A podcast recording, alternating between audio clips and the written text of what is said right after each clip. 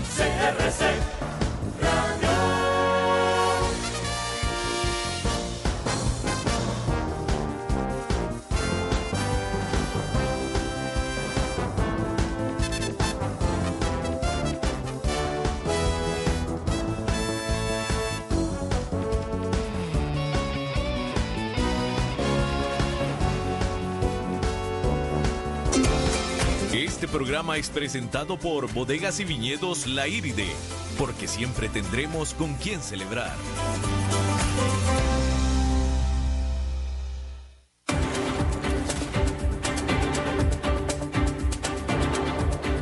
Inicia a las 5 con Alberto Padilla un programa diseñado con el objetivo de llevarte diariamente un tema de actualidad, acompañado siempre de reconocidos editorialistas, de lunes a viernes a las 5 de la tarde por CRC 89.1 Radio, a las 5 con Alberto Padilla. Hola, ¿qué tal? Saludos, bienvenidos a esta emisión de A las 5 con Alberto Padilla, la última emisión de esta semana, puesto que es el último día de la semana laboral Muchísimas gracias por estarnos acompañando. Y qué semana, y qué semana. Ojalá que fuera la última semana como estas en términos de esta información negativa en mucho tiempo, pero desafortunadamente no será así. Primero que nada, eh, mencionar el no tráfico, el no tráfico en la ciudad de San José en viernes en la tarde. Este asunto de veras que pareciera más bien como que es una apocalipsis zombie. Es impresionante el no tráfico en esta ciudad de San José. Refiero al tráfico de esta ciudad, puesto que eh, pues aquí es donde estoy en este momento, ¿no? Pero se repite y se, se reporta exactamente la misma situación en todas partes, desde Canadá hasta Sudamérica. Es un asunto pues hay que decirlo, fascinante de estarlo viviendo, fascinante en términos de lo asombroso de estarlo viviendo. Son tiempos que nadie, nadie de nosotros, por más viejos que seamos, nadie los habíamos visto. Y esto es apenas el inicio. Y bien, en ese sentido, déjeme eh, decirle que pues esta última jornada de la semana, pues no fue, bueno, al final sí fue, al final sí fue tan vertiginosa como la terrible jornada histórica del jueves, pero pues esto no significa que no vayamos a tener más en el futuro cercano y también no tan cercano. Resulta que los mercados al final o al cierre de esta jornada ganaron prácticamente todo lo que perdieron en la jornada de ayer. Que esto no es bueno, ¿eh?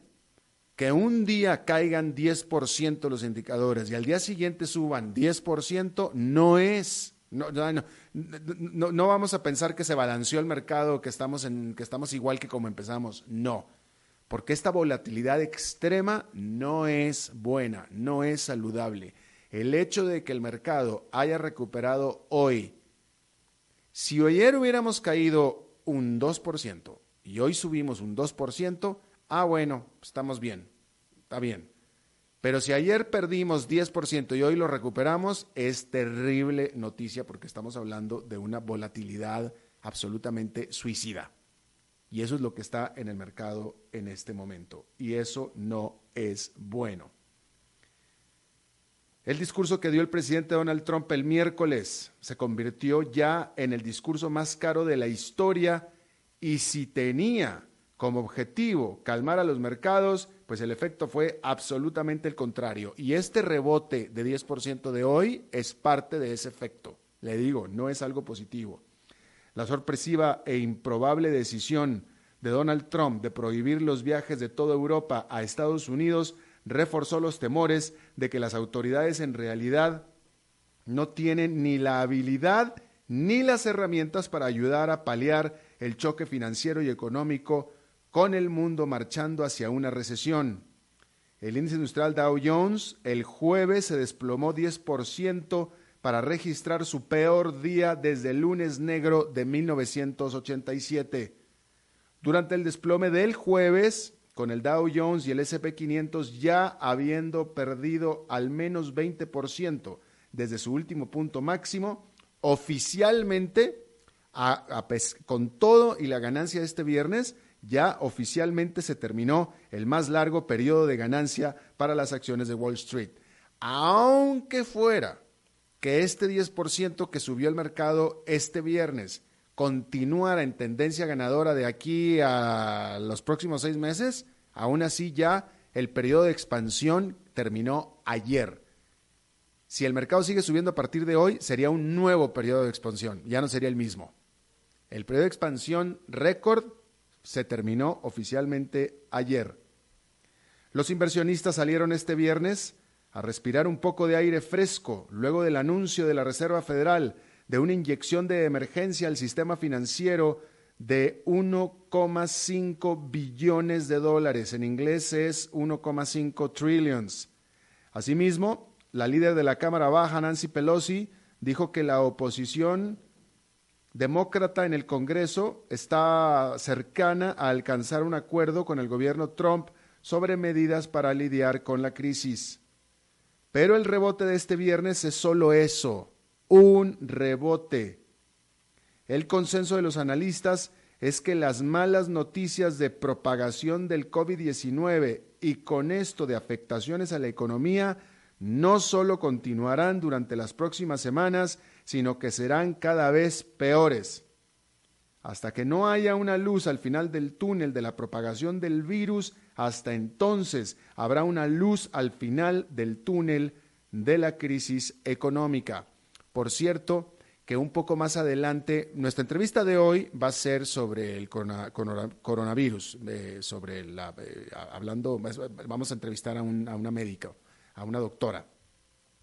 Pero un poquito más adelante le voy a decir yo aquí qué es y qué no es exactamente el COVID-19 de acuerdo a lo que dice el Centro para la Detección de Enfermedades, la CDC, el Center for Disease Control. ¿Ok? Eso va a ser un poquito más adelante pero nada más se lo aviso de una vez. Bien, al cierre de este viernes, el índice industrial Dow Jones quedó con una ganancia de 9,36%. El Nasdaq Composite terminó con una ganancia de 9,35% y el Standard Poor's 500 con una ganancia de 9,29%. La tendencia en el corto e incluso mediano plazo del mercado va a ser a la baja, con extrema volatilidad, que es lo que hemos estado viendo. Y eso va a continuar así. Marque mis palabras. A ver. Bueno, pues las cifras económicas oficiales de marzo de Estados Unidos no se conocerán sino hasta después del 31 de marzo, por lo que por ahora los analistas están desesperadamente buscando información confiable de dónde la pueden hallar para poder tener una medición de cómo el COVID-19 está afectando a la economía nacional de Estados Unidos. En el corto plazo, un recurso útil es el indicador de confianza de la Universidad de Michigan, que se liberó este viernes. Si los estadounidenses no estaban del todo conscientes o atentos del coronavirus hace unas semanas, ya estos días están abriendo los ojos por completo. El indicador de confianza del consumo del consumidor estadounidense, mejor dicho, el indicador de confianza del consumidor cayó durante marzo del nivel de 101 a 95,9 para quedar en su nivel más bajo en cinco meses. Pero hay que recalcar que la lectura solo midió los primeros 11 días de marzo, justo antes que se comenzara a recibir las primeras noticias negativas de la pandemia que ahora tiene al mundo sumido en una crisis. Por tanto, se espera que las siguientes lecturas del indicador sean progresivamente peores y con ellas las de las cifras oficiales del gobierno de Estados Unidos también. Hay que decir que en todo Estados Unidos se reporta un desplome de los comensales a los restaurantes, han caído los congestionamientos de tráfico en las ciudades y las salas de cine están vacías. Hay compras de pánico en Estados Unidos a lo largo y a lo ancho. Aeropuertos vacíos también.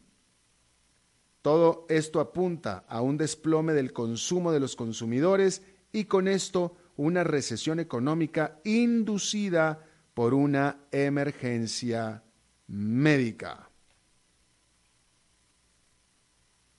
Hablando de aeropuertos, Kuwait decidió este viernes suspender todos los vuelos comerciales de pasajeros ante la pandemia.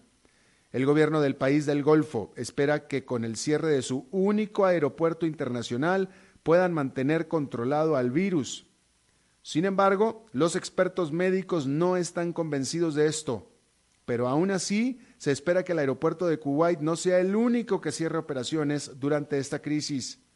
En Italia, hasta ahora el país más afectado de Europa, el éxodo de las aerolíneas de bajo costo ha forzado a cerrar operaciones al aeropuerto de Chiampino, a las afueras de Roma, y quizá haga lo mismo al aeropuerto de Treviso, de Venecia. El gobierno noruego ya lanzó advertencias a algunos de sus aeropuertos. Mientras tanto, los comercios que dependen del tránsito de los aeropuertos están desangrándose. Las acciones de la empresa Finabel a ver, se la voy a decir otra vez. La empresa se llama Finabler, Finabler, así, que es propietaria del famoso nombre Travelex de cambio de divisas, que usted ve los carritos en los aeropuertos. Bueno, pues las acciones de la Finabler, que es la empresa propietaria de Travelex, se han desplomado 98% desde que comenzó la epidemia. Sin embargo, la mayor preocupación de las cadenas, la mayor preocupación son las cadenas de suministro. Si los cielos de las grandes ciudades como Londres, París, Roma, Madrid, Buenos Aires, Bogotá, Ciudad de México, se quedaran vacíos, estamos hablando de los cielos, pues sus habitantes seguramente aún tendrán acceso a alimentos y medicinas. Pero sería muy diferente la situación para aquellos que viven en lugares remotos, si esta fuera la situación o este fuera el caso. A este respecto, hay que decir que primero fue España y después fue Estados Unidos. España declaró una emergencia nacional. El presidente Donald Trump de Estados Unidos también declaró emergencia nacional. En ambos casos, lo que esto significa es que el gobierno federal se hace de fondos o dispone de fondos para ayudar a las localidades, a los estados. Básicamente, eso es de lo que se trata en este momento, ¿no? Sin embargo, pareciera, cuando menos en cuanto a lo que está sucediendo a nivel de calle, la situación en España es mucho peor que la de Estados Unidos. En España, en Madrid, incluso hay ya hoteles que se están habilitando no como hospitales, pero sí como centros de convalecencia para enfermos del COVID-19. Eh, eh, hoteles que están prestando sus instalaciones, sus camas para convalecientes del COVID-19 porque ya los hospitales están copados. Eso es en España. En teoría en Estados Unidos todavía no están en ese punto. Sin embargo, en España y en Estados Unidos en ambos días, en, ambos en el mismo día decretaron emergencia nacional. Bien, ahí lo tiene usted. Ahora, respecto de el anuncio que hiciera el presidente Donald Trump de la prohibición de viajes entre Europa y Estados Unidos, aquí hay un poco más de información que le voy a presentar en este momento. Lo que se sabe hasta ahora bueno, primero que nada, no es que sea la prohibición de vuelos, los vuelos van a continuar. Lo que está prohibido son los viajes de las personas, concretamente de aquellos extranjeros, es decir, que no sean estadounidenses, que vengan o hayan estado en los últimos 14 días en Europa, toda Europa, con excepción de Irlanda y del Reino Unido, de Irlanda y de la, de la Gran Bretaña. Si usted no es estadounidense y estuvo en algunos de estos países en los últimos 14 días, no va a poder volar a Estados Unidos ni siquiera para conectar de avión. Ahora, para este propósito, se aprobaron y solamente hay aprobados 11 puntos de entrada a Estados Unidos, a donde llegarán y podrán llegar aviones con pasajeros estadounidenses que hayan estado en estos países, en cualquiera de estos países. ¿Sí? Estos aeropuertos autorizados en Estados Unidos son el aeropuerto de Atlanta, el aeropuerto de Chicago, el de Dallas, el de Detroit, el de Honolulu, el de Los Ángeles, Newark, Nueva York, eh, el JFK, John F. Kennedy, San Francisco, Seattle y el Washington Dulles. Están fuera de esta lista y no están autorizados, por ejemplo, Miami, tampoco Houston y otras ciudades más. Solamente los que le acabo de leer son aeropuertos que van a estar autorizados y aprobados para que lleguen pasajeros que vienen de estos países de los cuales no pueden venir gente de fuera. Esto no quiere decir, no está especificado, pero no quiere decir que no vaya a haber vuelos de Europa hacia Miami o hacia Houston, que son aeropuertos que no están aprobados. Pero, pero a Miami y a Houston, y entre otros más, solamente van a volar vuelos con pasajeros que no hayan estado en ninguno de los países prohibidos, si es que esto es posible.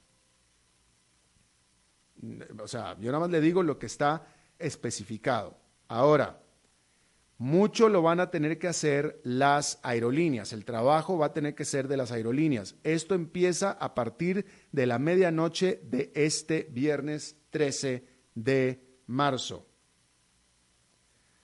Entonces, ¿qué es lo que las aerolíneas van a hacer? Según informó American Airlines, las, aerolíneas van a preguntar, eso es lo que van a hacer, lo único que van a hacer, la información es esta, y esto es lo que dijo American Airlines. Ellos le van a preguntar al pasajero antes de abordar hacia el vuelo que viene a Estados Unidos si es que ha estado algunos, en alguno de estos países prohibidos en los últimos 14 días. No dice que va a tener que entregar el pasaporte y se lo van a revisar. Dicen que nada más le van a preguntar. Si usted es un ciudadano residente legal en Estados Unidos que sí ha estado en alguno de estos países, entonces lo van a mandar a que entre a Estados Unidos por alguno de estos 11 aeropuertos que le acabo de mencionar yo. Si no, entonces sí puede volar en los otros si es que hubiera vuelos. Si usted es un extranjero que estuvo en estos países, no lo van a dejar subirse. Punto, se acabó. Y bueno, así es. Las aerolíneas más afectadas con esta decisión van a ser Delta Airlines y United, que entre ambas operan casi la tercera parte de todos los vuelos entre Europa y Estados Unidos. Por parte de Europa, la más afectada va a ser Lufthansa, porque vuela casi el 13% de los vuelos que vuelan entre Europa y Estados Unidos. Y eh, de los países afectados, los países eh, que, no pueden volar o que no pueden eh, mandar a ciudadanos, los más afectados serán Alemania, Francia y los Países Bajos, porque entre esos tres países de ahí salían el 57% de todos los vuelos de Europa hacia Estados Unidos.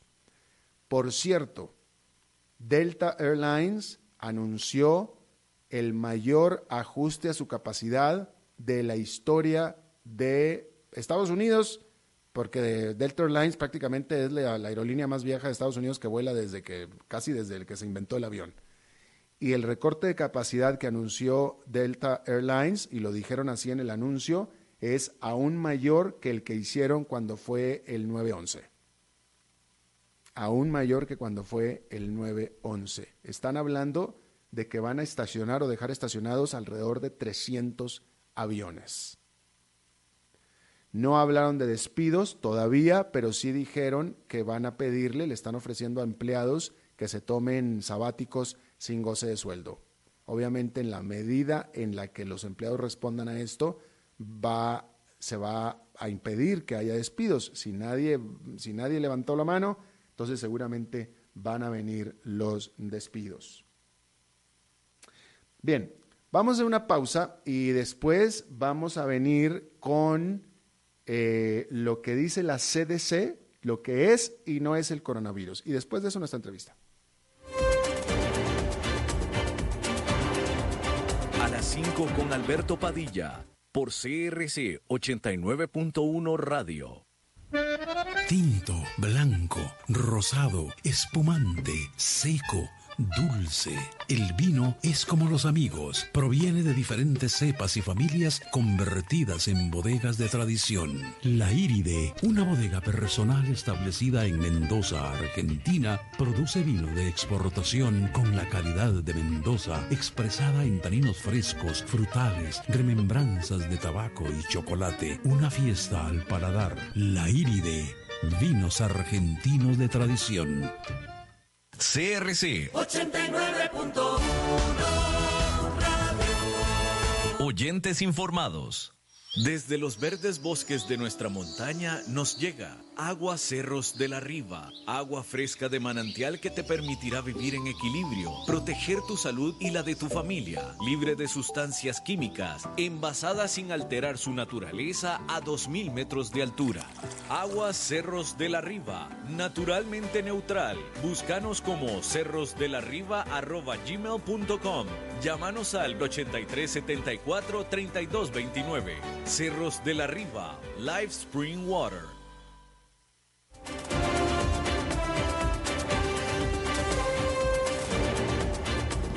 Seguimos escuchando a las 5 con Alberto Padilla.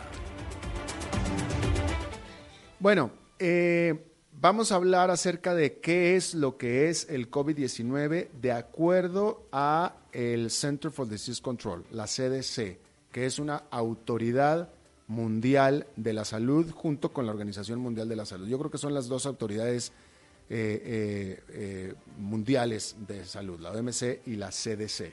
CDC con base en Atlanta.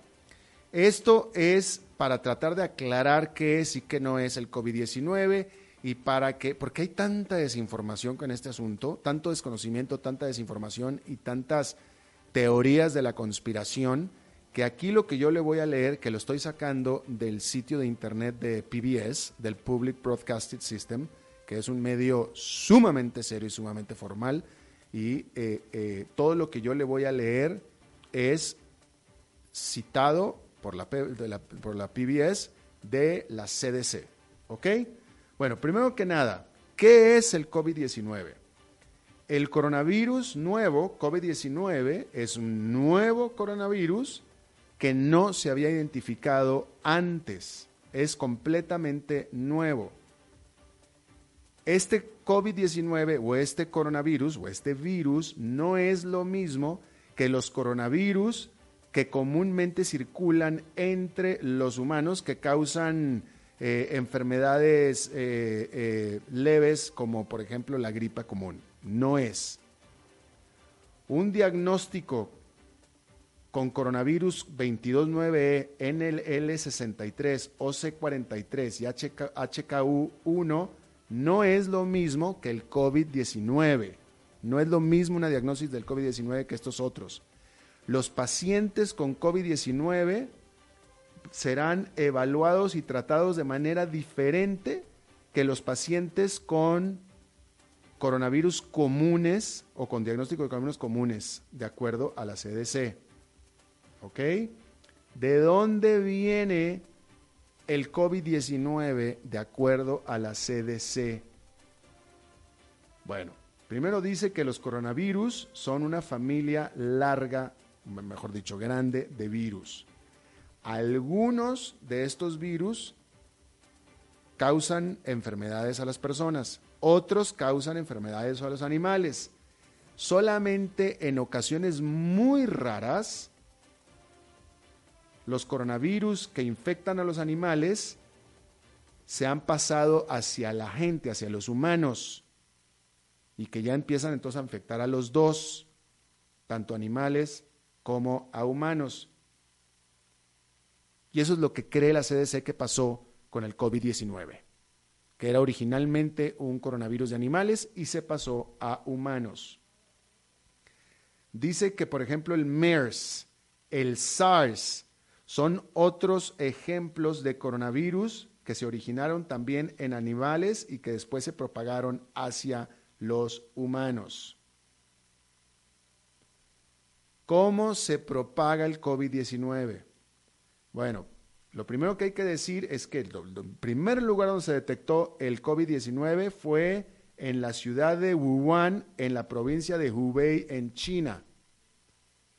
Las primerísimas infecciones fueron ligadas a un mercado que vendía animales vivos. Y ahora, por supuesto, entonces a partir de ahí ya se disemina o se propaga de persona a persona. El virus que causa el COVID-19 evidentemente o pareciera, o parece, tiene toda la característica de que se está propagando de manera, que se propaga de manera muy fácil y sustentable entre la comunidad. Lo que, lo que le llaman en inglés community spread, que en español sería propagación comunitaria, en algunas áreas geográficas afectadas. Propagación comunitaria significa que gente que ha estado, que ha sido infectada con el virus en una área,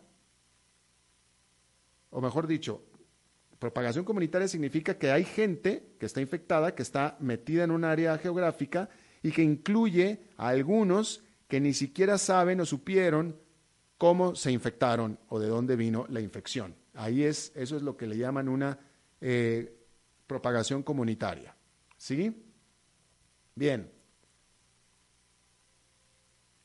Esto es el riesgo. ¿Qué riesgo tiene las personas de contraer el COVID-19 de acuerdo a la CDC? La CDC habla de el público norteamericano en general, el público estadounidense en general, pero pues todos cabemos ahí. Digo, si está hablando del público estadounidense en general, todos cabemos ahí.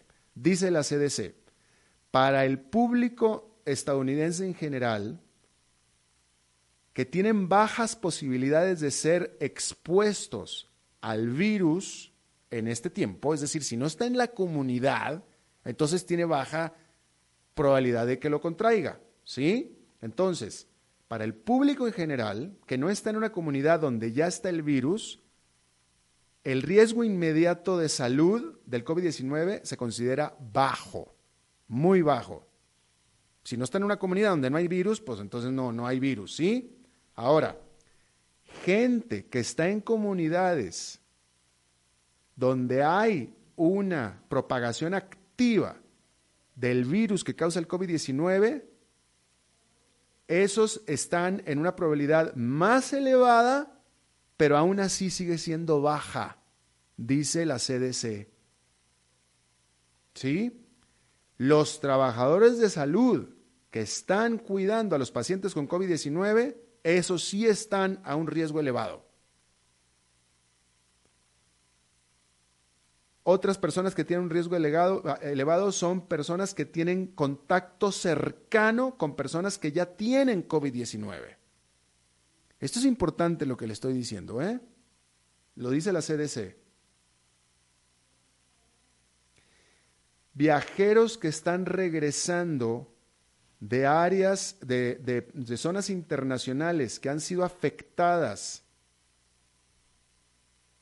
con propagación en la comunidad o con propagación comunitaria, o donde ha habido propagación comunitaria, también están en un riesgo elevado de exposición al COVID-19. ¿Ok? Eso es lo que dice la CDC. Ahora, sobre la prevención y los síntomas y el tratamiento para el COVID-19. La CDC dice que actualmente no existe una vacuna para prevenir el COVID-19. la mejor manera de prevenir la enfermedad es el evitar el ser expuesto al virus. La CDC está recomendando algunas acciones preventivas de cada día para prevenir la propagación de COVID-19 y de cualquier otra enfermedad respiratoria, por cierto. Ok. Uno, evite contacto cercano con personas que están enfermas.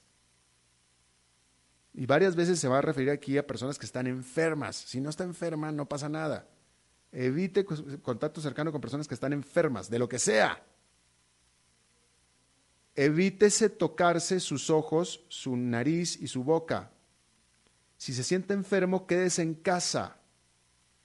Cúbrase la boca cuando tosa o cuando estornuda con un eh, toalla de papel y después tírela.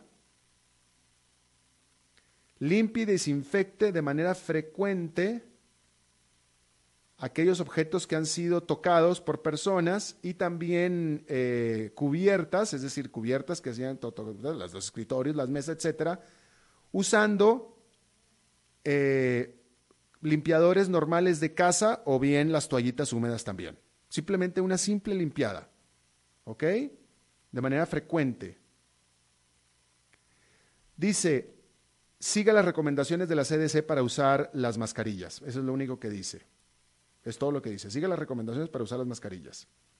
Lávese las manos seguido con jabón y agua por al menos 20 segundos sobre todo después de ir al baño, antes de comer y después de haberse eh, sonado las narices, toser o estornudar. Si no hay agua y jabón, esto es importante lo que dice la CDC, si no hay agua y jabón, entonces use un una, eh, eh, limpiador de manos, hand sanitizer en inglés, que sea de al menos 60% de alcohol. Pero fíjese que el método recomendado primario es lavarse las manos. El gel para con alcohol ese es después, o ese es aparte. es más, ese, ese es como el segundo. Lo primero es lavarse las manos. Siempre lávese las manos con agua y jabón si las manos están sucias. Dice, fíjese aquí sobre las mascarillas.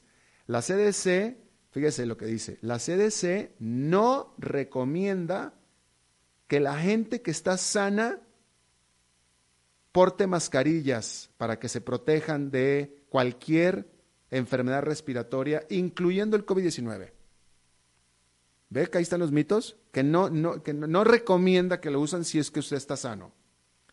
Las mascarillas deberían de ser usadas por personas que están mostrando síntomas del COVID-19 para prevenir para ayudar a prevenir a que se propague la enfermedad a otros. El uso de mascarillas es crucial para los trabajadores de la salud y personas que están cuidando a alguien que tiene alguna enfermedad. Así es que ahí quedó ya el asunto de las mascarillas y también el asunto del, del, del hand sanitizer, que a mí se me escapa cómo se llama en español.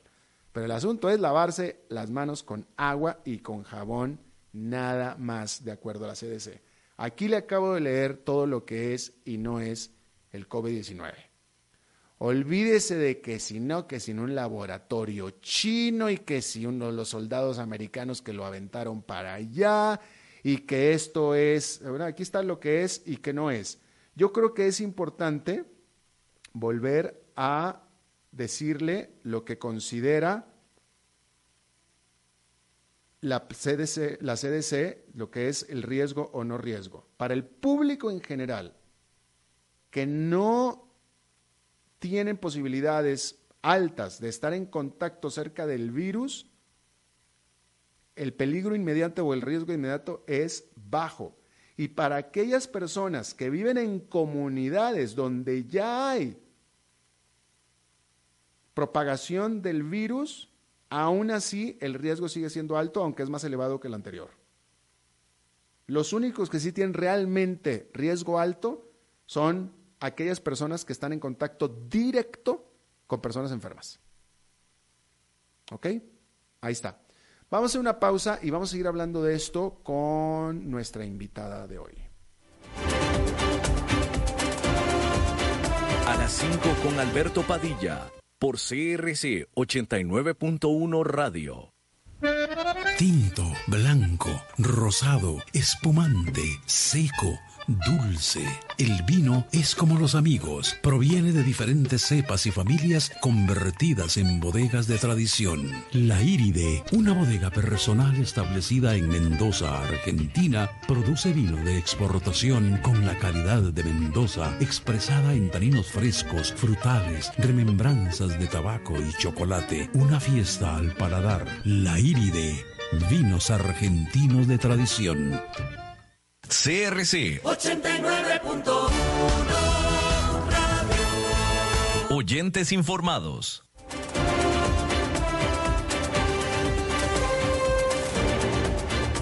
Seguimos escuchando a las 5 con Alberto Padilla. Muchísimas gracias por continuar con nosotros. Eh, yo le agradezco muchísimo que vuelva a charlar con nosotros a la doctora María Luisa Ávila ella fue pues ministra de Salud de Costa Rica. Doctora, ¿cómo está? Muy bien, ¿y usted, don Alberto? Muy Un bien. gusto para mí atenderle. No, muchísimas gracias y lo agradezco porque entiendo que anda en un periodo vacacional, así que le agradezco que se haya tomado el tiempo para hablar con nosotros. No, no, estamos a la orden, con todo gusto. Bueno, doctora, primero que nada, cuando yo hablé con usted, que habrá sido hace unas dos, no creo que más de tres semanas, Vaya, han pasado muchísimas cosas desde entonces hasta ahora. Eh, eh, ¿Usted está sorprendida con lo que ha pasado desde entonces? Bueno, en realidad no, porque era parte de lo que se esperaba. Lo que sí estoy sumamente complacida es de la buena, del buen manejo de esta situación que las autoridades de salud le han dado. Han logrado aplanar la curva epidemiológica de casos, mitigar la presentación de los mismos y esto pues obviamente habla muy bien de las medidas que se han venido haciendo y así, y también de lo que sí puedo decirle que me sorprende porque a veces somos muy difíciles para tomar medidas sanitarias es de la buena actitud de la ciudadanía en general que se ha adherido a las prácticas que el ministerio ha recomendado. Claro. Em, eh, usted, como obviamente como doctora, pues no, no, no, le estoy preguntando otra cosa que no sea como doctora, pero eh, estas eh, medidas que se han estado tomando en todo el mundo y también que se han estado empezando a tomar aquí en Costa Rica de cancelar conciertos, de, de, evitar en lo más posible cerrar escuelas, evitar el contacto entre personas. ¿Le parece a usted que es, que, es lo apropiado para estos casos? Se lo pregunto sobre todo en vista de que esto está ahorcando a las economías, doctora. Sí, esa es una preocupación enorme que hemos estado comentando sí, por eso es que creo que las autoridades de salud han, ido tomando medidas paulatinas. Por ejemplo, el cierre de escuelas, que en este momento no se está indicando, tienen toda la razón. Cuando se esté en una eventual fase de expansión, ahí sí habría que reducirlo de las escuelas, porque ahí usted tiene dos problemas. Número uno, el no mandar a los chiquitos a la escuela hacen que ellos posiblemente pasen más tiempo con sus abuelos, que ya son adultos mayores, que van a tener un mayor riesgo de enfermarse. Y número dos, también trastorna la economía porque los padres van a tener que buscar quién les cuide los niños o dejar de trabajar un tiempo para cuidar a los niños y eso por supuesto que, es negativo. Por eso es que hay algunas escuelas que han cerrado por voluntad propia, por así decirlo.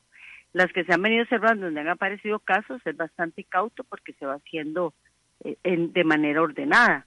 Y efectivamente hay algunos conciertos que se debería valorar el riesgo por ejemplo, aquellos en que va más gente joven, si vienen de todo el país, etcétera, etcétera, es como la valoración del riesgo que yo estoy segura que el Ministerio de Salud está haciendo. Pero el problema económico, usted tiene toda la razón, es serio. Eh, pero usted como, como, como doctora, eh, usted hablaba de estas escuelas que efectivamente eh, son varias las que han cerrado. como doctora, ¿es una recomendación del doctor? ¿El doctor recomendaría que se cierre una escuela? No necesariamente por varias razones. En primer lugar, porque no estamos en fase de, expansión. Gracias al buen trabajo tenemos conocimiento y se han podido identificar las cadenas de transmisión. Número dos, en los niños no se van a ver tan afectados como si fue en el año 2009 con la pandemia del H1N1 que sí afectaba a la población menor. Entonces esa población había que protegerla. Entonces hay que, que llevarlo lentamente y creo que en eso el ministro, el doctor Daniel Salas, ha sido muy claro, no es todavía el momento de cerrar escuelas. Eh, eh, eh, entiendo que usted no está en este momento en San José, entiendo que lleva varios días fuera de San José. Se lo comento porque aquí en San José esta semana, doctora, es increíble la no hay, no hay, no hay, no hay presas, como dicen aquí, no hay tráfico, no hay tráfico. sí, no, en realidad yo sí estoy, bueno, estaba en San José, es que ahora voy camino a, Guanacaste. Ah, bueno. Y lo que usted dice efectivamente es cierto. El tránsito está como uno lo desearía tener todos los días. Exactamente.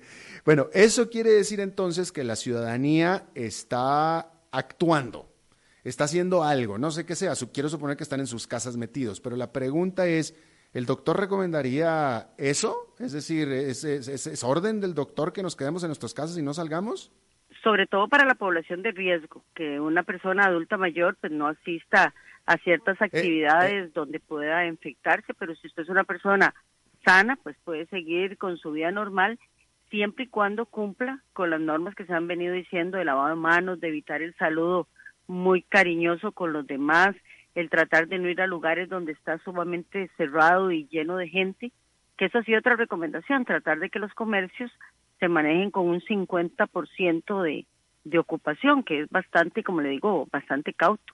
Ajá. Bueno, a ver, entonces, eh, eh, ahorita, ahorita hablamos de la población de más riesgo, en un momentito más. Eh, para la población en general, porque todo este tráfico, falta de tráfico que hay en San José, pues no son todos este, mayores, de, señores de edad mayor adulta, ¿verdad?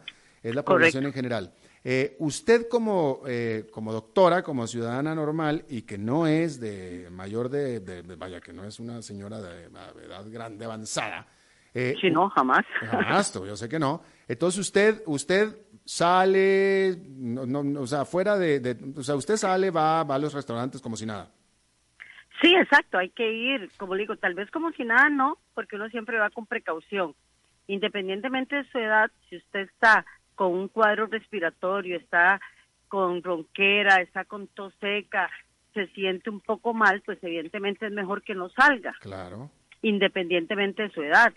Y también otra de las recomendaciones importantes es ir a lugares que sean ventilados, que se vea que están manteniendo buenas condiciones de aseo. eso, eso es fundamental. ¿A dónde usted no iría? ¿Usted iría al cine? Bueno, en general no voy porque no me gusta mucho el sitio tan bueno, yo, le invito ahorita al cine. ¿Usted iría? Este, probablemente no, porque como le digo, no me gusta mucho ir al cine, pero el cine es un lugar muy conglomerado. Si bueno, bueno, eh, me dijera, vamos a la iglesia, probablemente yo le digo que no. Si, si su hijo le dice, mamá, yo quiero ir al cine, voy al cine. No, no lo llevaría, honestamente. Mm, por, por, por precaución médica. Por precaución, correcto. Ok, cine no. ¿Al restaurante? Cine no. Al restaurante sí, restaurantes abiertos, ir por ejemplo a la playa, ir a la montaña, ese tipo de cosas. Sí, lo que sí estamos contraindicando son viajes al exterior innecesarios. No necesariamente porque usted se vaya a infectar, porque el riesgo lo va a tener, sino porque podría eventualmente quedar atrapado en una cuarentena y eso pues genera también mucha tensión. Ese, ese es un riesgo, ¿verdad? Eso es un riesgo bastante importante, correcto. Sí, sí, sí, la gente lo está valorando. Eh, ¿Al supermercado sí va? Sí, claro. Eh, eh, ¿A misa qué dijo que la misa el domingo va o no va? No, en realidad es mucha gente, más conglomerado, puede ser caliente, a veces hay lugares que no tienen suficiente ventilación, va usualmente personas de riesgo, adultas mayores, también a veces van chiquitos que están con algún proceso respiratorio y si se respetara, por ejemplo, un poco de separación dentro de los asientos sería lo ideal, pero usualmente la gente que va es prácticamente imposible que en algunas circunstancias usted pueda cumplir el metro 80 de distancia entre una persona y otra que el ministerio está recomendando. Eso no es una medida que sea fácil de cumplir. Claro, por supuesto. Em, si usted está en cualquiera de los lugares que usted iría, y vaya, ahora resulta, porque ahora resulta, doctora, que si alguien tose o estornuda ya es un pecado. Exactamente, ese también es otro de los factores que hemos estado conversando, porque si usted es un funcionario de salud y la gente lo conoce y va a un restaurante y se empieza a toser y a estornudar, posiblemente todo el mundo se aleje de su lado. Exacto. Entonces también hay que hacer un llamado a la calma y al control de la gente, porque estamos en una actitud muy negativa. Por ejemplo, seguro usted ha leído todas las críticas contra este colega, que lamentablemente fue el caso índice y que expuso a varias personas a su alrededor. Evidentemente él no lo hace porque es una mala persona y la gente lo ha estado tratando desde irresponsable hasta casi pidiendo que sea que sea que muera en, en condiciones de dolor porque hizo una irresponsabilidad. En realidad no. O sea, el personal médico, y yo creo que es algo que después de que pase esta emergencia hay que tomar en consideración, muchas veces usted va a trabajar aunque tenga un cuadro gripal porque tiene una responsabilidad. Entonces también son cosas que hay que ir que hay que ir sopesando. Imagínese ahora que si todos los médicos que tosemos dijéramos, no, mejor me quedo en la casa porque esto podría ser que se quedan los servicios de salud sin atención. Claro. Ahora, yo, creo que otra cosa que es importante aclarar, doctora, eh, es este el, estornudar y el toser, pues es una actividad normal del ser humano, un, ser humano sano, ¿no? Sí, correcto, una partícula de polvo que le llegue a usted a su vía aérea, usted le va a toser, va a estornudar porque son mecanismos de defensa y de limpieza de su vía aérea. Exacto. No necesariamente significa que usted tenga un virus. Puede ser simple y sencillamente un proceso de protección o un proceso de alergia. Una alergia, una alergia. Pero por, ahí, por eso viene la recomendación de que si uno se siente mal, mejor se queda en la casa. Exactamente, ya ahí cambia. Si usted está tosiendo, estornudando, usted sabe que no es alérgico, que usted dice, qué raro, y no me siento con la fuerza habitual tal vez tenga un poquito de fiebre, pues esos son los casos que mejor quedes en la casa. Claro, Y también, aunque usted sea alérgico, acostúmbrese a toser y estornudar adecuadamente para que no esparza gotas de sus secreciones en, eh, cerca a los demás o cerca a la superficie. Ahora, hablemos de la población de riesgo, que en este caso típicamente estamos hablando, creo que es de gente mayor de 60 años con salud, con pobre constitución, ¿no es cierto? Sí, personas mayores de 60 años que sean hipertensas, diabéticas, cardiópatas, sobre todo los fumadores, se están convirtiendo en un grupo de altísimo riesgo. De hecho, esto de Italia, que, que es bastante llamativo, una explicación de las muchas que se están dando es que es una población envejecida que además tiene una alta tasa de fumado. De Así es que son condiciones. Y por supuesto puede ser una persona entre 60 y 70 saludable, va a tener un riesgo bajo. El riesgo mayor, las personas de 80, aunque obvio, después de que uno cumple los 80 años, pues la verdad es que es de riesgo para, para casi cualquier cosa. Pero especialmente en este grupo de edad es donde se está ocasionando mayor cantidad de, de muertes. Yo he sabido de casos de ese tipo de población aquí en Costa Rica que les han dicho el doctor, no salgas, a tu, no salgas de tu casa, quédate encerrado y hasta nuevo aviso.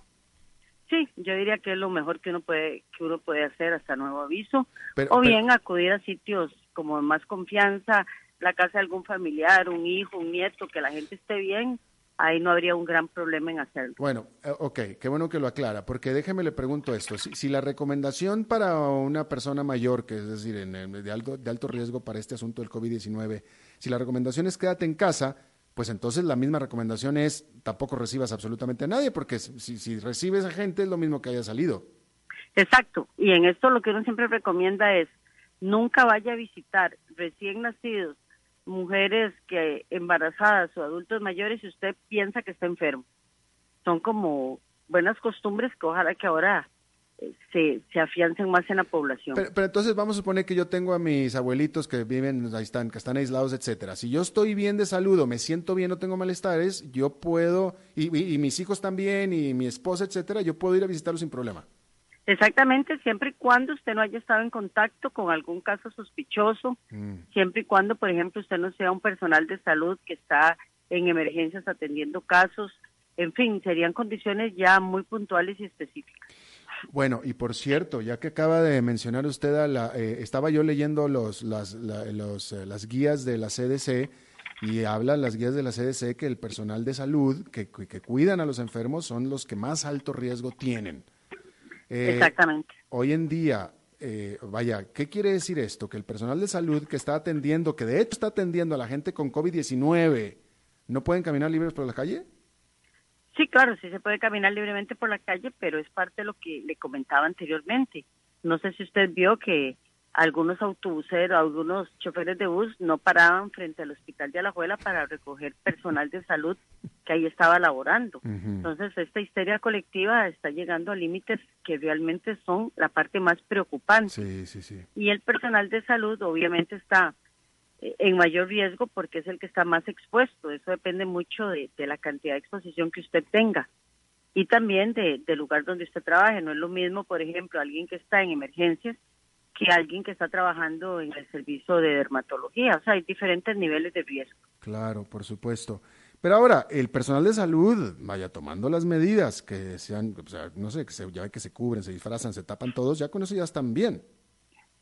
Sí, esas son las medidas que hay también que extremar en el personal.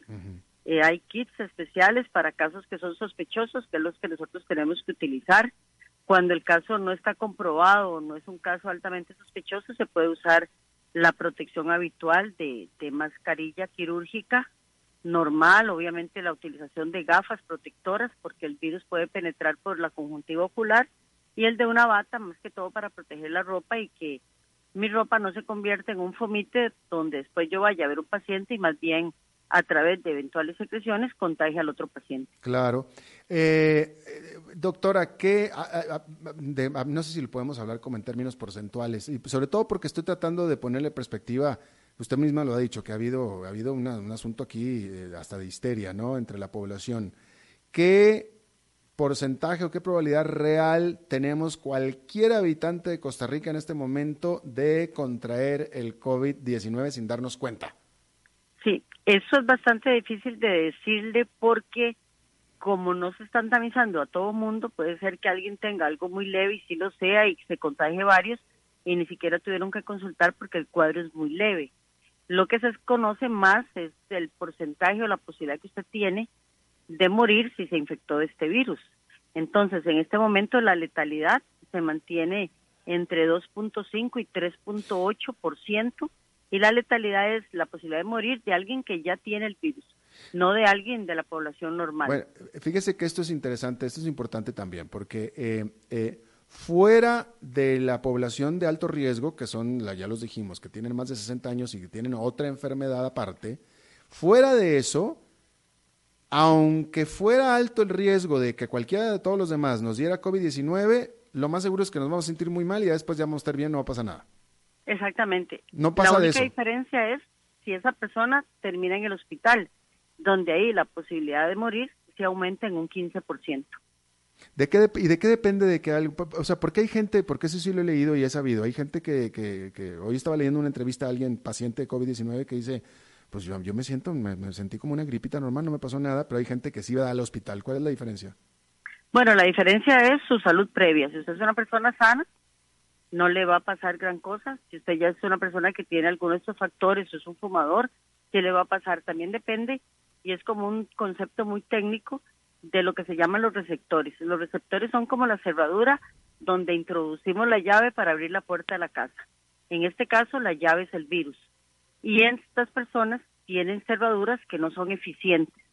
Lo que hacen es que permitirían que la llave penetre, pero que en vez de sostener la llave, esta me dañe la cerradura, por así decirlo, se produzcan marcadores inflamatorios que hacen que la célula muera. Entonces sería como que usted llegue hoy a su casa y meta la llave a su cerradura y la cerradura le explote.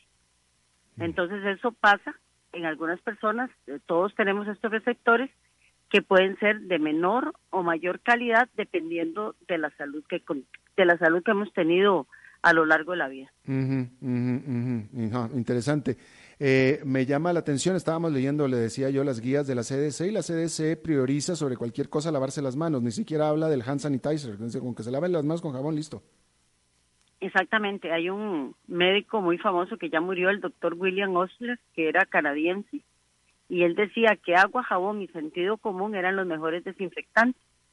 Y bajo esa premisa tan sencilla es donde tenemos nosotros que, que basarnos para seguir recomendando el lavado de manos como la estrategia más, más costo-beneficio. Eh, ¿Usted eh, ya no saludaría de beso a nadie? Yo sí lo haría, honestamente, porque depende. ¿Verdad? Le voy, le voy, a poner un ejemplo muy sencillo. Yo que trabajo en el hospital, a veces los niños llegan y lo abrazan a uno. Uno no va a rechazar al niño porque el niño no está entendiendo qué pasa. Claro. O, por ejemplo, pacientes que pasan mucho tiempo hospitalizados y que posteriormente la persona, digamos que el niño fallezca Muchas veces uno llega a ver al paciente, el niño falleció y tal vez uno ha sido su médico tratante en las últimas semanas y los papás lo ven a uno y lo abrazan. O sea, ¿cómo podría, digamos, yo rechazar a un papá de eso si le digo, mire, en este momento no porque estamos en una emergencia? Bueno, Me explico, ah, eh, digamos, hay que ser como utilizar la, la norma consciente y muy cuidadosa, pero siempre conociendo que se van a dar excepciones y que esas excepciones no deben ser tan criticables. yo, yo, estoy de acuerdo en que no, no, no sería la ocasión para aprovechar ahora sí ya para vengarme de la esposa, ya ya no, ya no te vuelvo a besar nunca, pero no, ya no sería la, la, la, excusa, pero le pregunto yo, la práctica de saludar de beso, cuando ya todos nos saludamos de beso, ¿qué tal, cómo estás? ¿Esa, esa la podemos hacer normalmente o, hay, o hay, que evitarla? No, en esta definitivamente hay que irla quitando, mm. hay que ya la gente pues está entendiendo muy bien porque se está recomendando Así es que las prácticas que se han venido diciendo, de chocar los codos, el pie, saludar como saludan los japoneses, levantando la mano, es una recomendación que en este momento es válida. Entonces, en la mayoría de las ocasiones, usted tiene que tratar de practicar esa recomendación. Por supuesto, usted lo decía, pues no es que usted va a dejar de darle un beso a su esposo porque estamos en época de coronavirus, ¿verdad? Es como ilógico porque además comparten cama, comparten vida.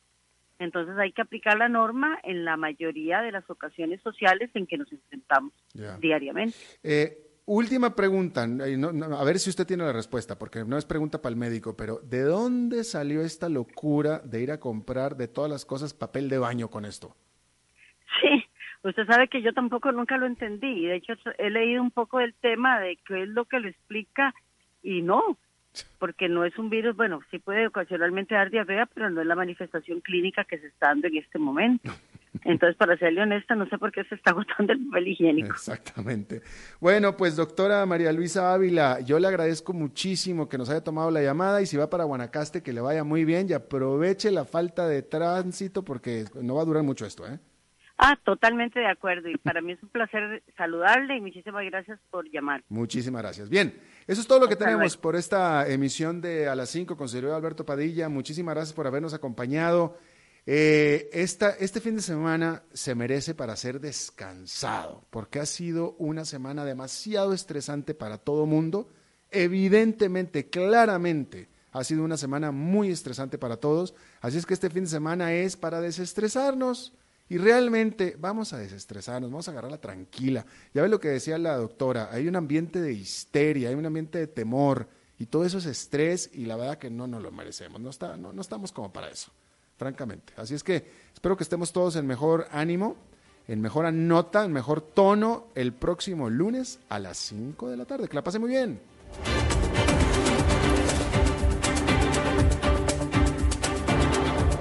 Concluye a las 5 con Alberto Padilla. Un programa diseñado con el objetivo de llevarte diariamente un tema de actualidad, acompañado siempre de reconocidos editorialistas, de lunes a viernes a las 5 de la tarde por CRC 89.1 Radio. A las 5 con Alberto Padilla,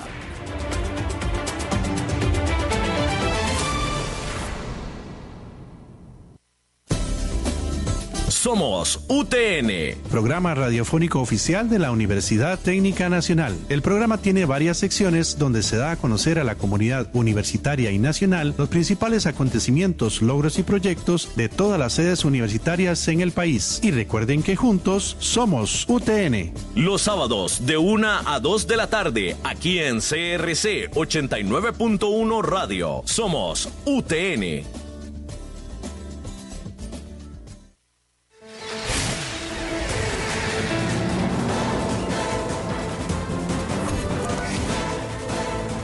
Inicia el resumen informativo en noticias CRC 89.1 Radio. Hola, ¿qué tal? Son las 17 horas con 58 minutos y estos son nuestros titulares. El Ministerio de Salud habilitó el número telefónico 1322 para consultas sobre el coronavirus.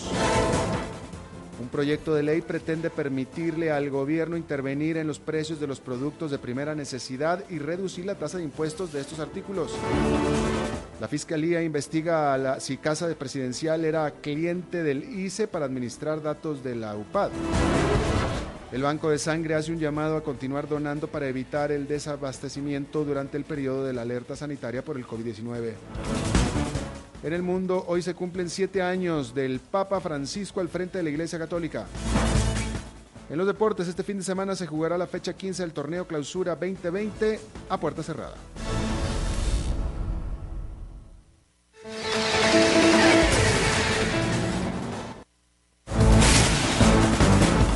Salud.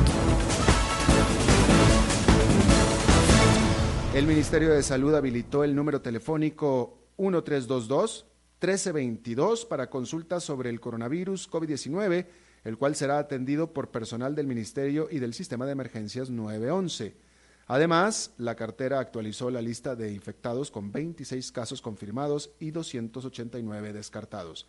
También se comunicó la suspensión de 344 centros educativos, 253 por los racionamientos eh, de agua y 91 por riesgo de contagio del COVID-19. Asamblea Legislativa. Un proyecto de ley pretende permitirle al gobierno intervenir en los precios de los productos de primera necesidad y de reducir la tasa de impuesto de estos artículos.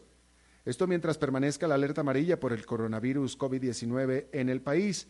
La iniciativa la planteó la legisladora liberacionista María José Corrales, quien explicó que hay una imposibilidad legal del gobierno para intervenir en abusos y especulaciones en estas épocas donde hay una mayor demanda de los productos de limpieza e higiene personal.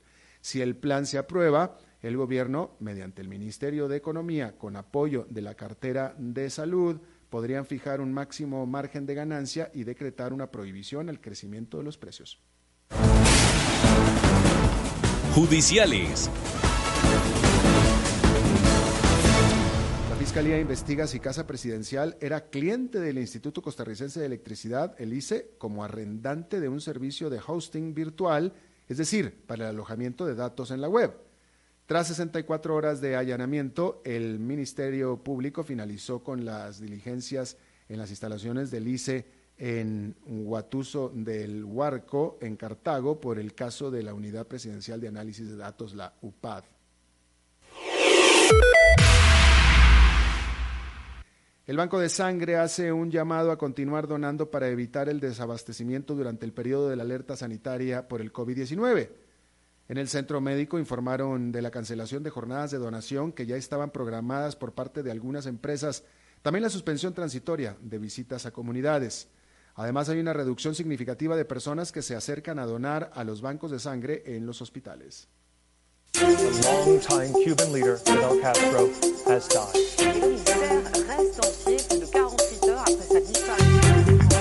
Internacionales.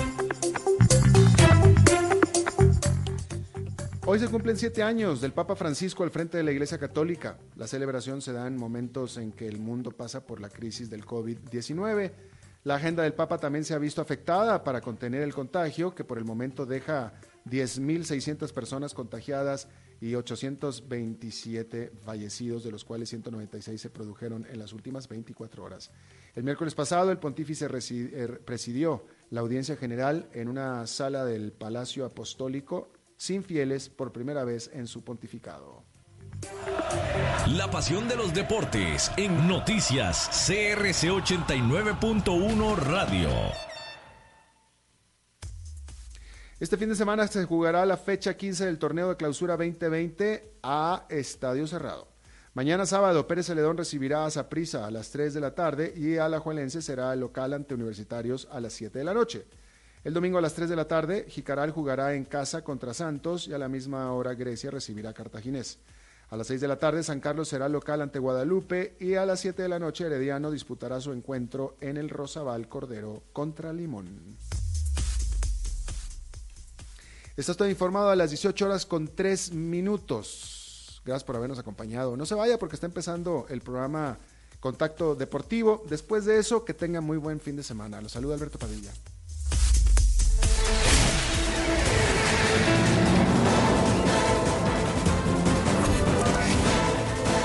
Este fue el resumen informativo de Noticias CRC 89.1 Radio.